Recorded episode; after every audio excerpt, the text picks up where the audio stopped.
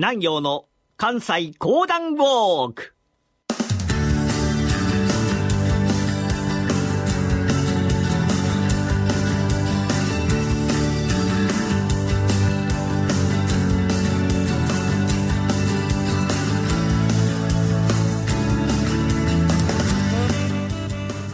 南陽の関西講談ウォーク。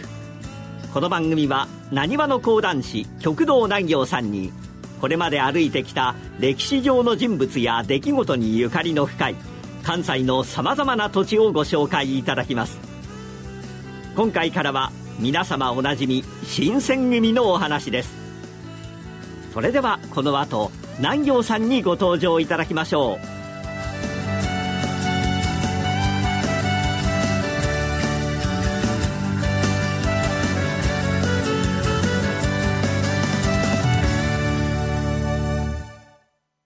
虎ノ門医学セミナー、より良い地域連携医療を目指して、高度先進医療機関である虎ノ門病院の医師などが、医療の動向から身近な病気の治療、予防などを幅広く解説します。虎ノ門医学セミナーは、毎週木曜日夜9時30分、好評放送中。皆様、どうもおはようございます。講談師の極道南陽でございます。いやー、まあ人生というのは不思議なものでございましてね、自分が思った方には進まずに、気づいたらなんでこんなことなってたんや、というようなことございますけれども、明治時代、えー、また幕末という時に生きられた方々は、特にそうだったんではないでしょうか。やはり国の制度が大きく変わる時代、自分の思った通りにはなかなか生きることができません。前回お話をいたしましたのが、天中組という方々でございましたが、彼らは、尊王上位派と呼ばれる方々でございました。あ一方、今日からお話しいたしますのは、その全く逆でございますね。砂漠派、幕府中心の世の中がいいと思われた方々。本日お話しいたしますのが、新選組でございます。天保の15年と申しますから、明治維新までは、まだ24年ある。江戸詰めの白河藩士、沖田勝次郎の長男として生まれましたのが、沖田総司という方でございました。生えば立て、立てば歩めの親心、すくすくと成長して参ります。まあ、そんな時代、黒船がやって参りました、嘉永6年。9歳になりました。掃除は、剣術の道場、市営館に入門いたしました。まあ、この当時、幕末の江戸三大道場といえば、神田、お玉が池の北進一刀流、千葉修作の玄武館、京橋、浅利菓子の京神明治流の桃井俊蔵私学館、九段まな板橋の神道無念流、斎藤薬郎の連兵館でございました。小石川の小日向、柳町にございました市営館は、天然理心流の道場でございます。近藤倉之助が編み出したわけでございますが、後に、勇が近藤家に養子に入りまして、四代目の主となりました。この天然理心流というのは、剣術だけではございません。柔術、棒術、気合術を含む総合武術。なんと刀よりも重たい木刀で稽古することによりまして、いざ戦う時には素早い立ちさばきができる。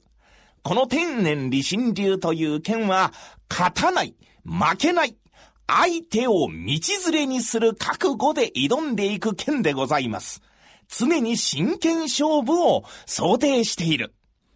さあ、起きた掃除はと申しますと、お父親が亡くなりまして、掃除が家督を継ぐと思っておりましたら、なんと家督を継ぎましたのは、姉、三つのお婿さんでございました。さあ、こうなりますと、家を追い出されるようにこの道場に預けられた。入門いたしました起きた掃除でございましたが、朝になりますと、起きた!いつまで寝てるんだ!さあ、起きた起きた!掃除!掃除!道場の掃除を早くしろ!まあ、こんなこと言われてたかどうかはわかりませんが、こうして修行が始まったのでございます。いつしか武士になるんだと、剣術に打ち込んでございました。まあ、もともと素質がございましたから、めきめきと上達いたします。やがて迎えましたのが二十歳。塾頭師範代と相なった。そんな、ある日のこと、道場主の近藤勇が、掃除を前に、掃除、よく聞いてくれ。この度な、将軍家持様が昇落することに相なった。その警護のために、老子を募集しているということだ。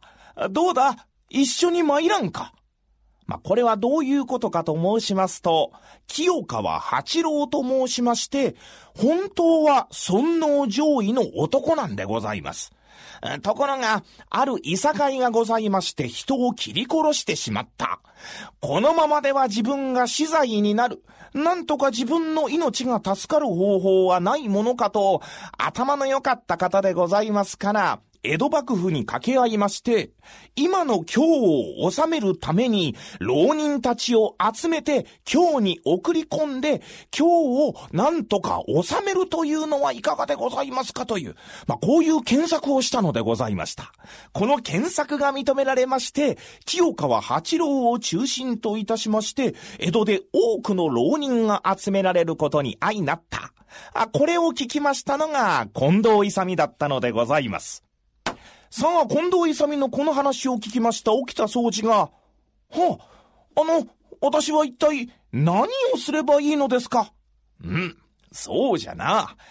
今日は諸藩の獅子老子が群がり、尊王上位が吹き荒れているということじゃ。それらを一掃して将軍家をお守りいたすのじゃ。剣を生かすことはできるし、もしかすると武士に取り立てられるかもしれんぞ。はあ、あそうですか、先生。あの、先生、尊王攘夷というのは一体何ですか？あそれはあ、どういうことですか？うん。実はな、わしもよくわからないんだが、天皇をいただいて、外国人を排斥しようという、まあそういうことだ。幕府を助け、外国人とお付き合いをするようなことを裁く外国というそうじゃ。はあ、なるほど。で、先生はどちらでございますか？うん。わしはな、武士に取り立ててくれれば、どちらでも構わんが、まあ、この場合は、幕府の求めに応じるのだから、当然、裁く、開国ということになるな。は、それでも先生、これからは外国人とお付き合いをするんでございますか？んそうじゃ。これからはな、外国語の一つや二つぐらいは知っておかなければいけないぞ。お前はあんまさんのことを英語で何というか知ってるか？外国語でな、モンデクロースという。大福のことは何て言うか知っておるか？うん。大福のことを外国語では、アンクルムというのじゃ。暇人のことを何というか知っておるか？暇、ブラーリというそうじゃぞ。先生、それ本当ですか？まあ、良いではないか。で、先生、この掃除は、今日で一体何をすればよろしいので？うん。この足に手向かう者の掃除をいたせ。まあ、こうして起きた掃除は、新長老死隊に加わったわけでございます。なんと、総勢234人。司令官からは、近藤勇、土方歳三、山並圭介、原田佐之助、井上源三郎、東堂平介、長倉新八。今から見ますと、そうそうたる顔ぶれでございます。さあ、この面々が東海道をずんずんずんずんと下ってやってまいりましたのが今日、この老子隊を率いますのが、幕臣取締役の山岡鉄舟でございました。文久3年2月、老子隊が京に到着いたしましたその晩のこと、清川八郎。この方は学者で剣術もできる怪人物でございます。西の吉田松陰、東の清川八郎と言われたほどの方でございますが、まあ、この八郎が一同を新徳寺という寺に集めまして、何やら演説を始めた。すると、その演説を聞きながら、うーん、と近藤がうなった。土方。あの男は一体何を言っておる？は、なんでも、朝廷に尊王上位の憲白書を出して、上位を断行する。将軍の警備はしないと、このように言っております。な、何？なんだと、我らは裁く開国ではないのか。はいえ、近藤先生、混同してはいけません。確かに上位と申しております。うーん。おかしなことになったな。その上位をすると武士になれるかどうか聞いてまいれ。わしはな、まあ、どちらでもいいのじゃ。武士になれたらな。さあ、こうして近藤勇がいよいよ清川八郎に問いただすわけでございますが、清川八郎、どのように答えたのか。この続きはまた来週のお楽しみでございます。水曜日夜のトレード番組の決定版。北野誠の FX やったるで。は毎回業界を代表するアナリストやトレーダーを招いて FX トレードの参考になる情報いっぱいでお送りしています。毎週水曜夜10時半からは北野誠の FX やったるで。番組はユーストリームでも配信中。今回ご紹介した京都壬生の新徳寺。文久2年西暦1862年。京都入りする将軍の警護や京都の治安維持のために主に関東地方から集められた200人余りの老子を前に清川八郎が大演説を行った場所です。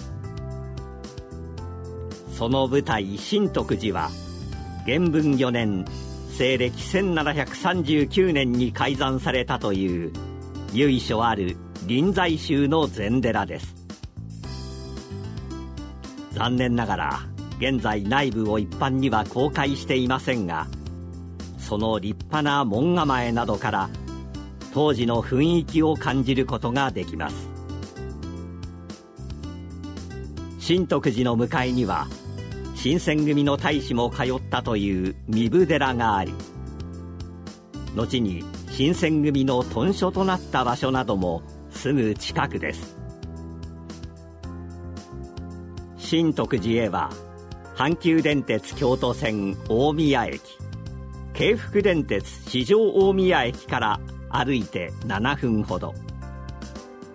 京都市営バス三部寺道バス停から歩いて3分ほどです。南行の関西講談ウォーク。来週は新選組の歴史を現代に伝える豚書跡三部の旧家八木家をウォークします。どうぞお楽しみに。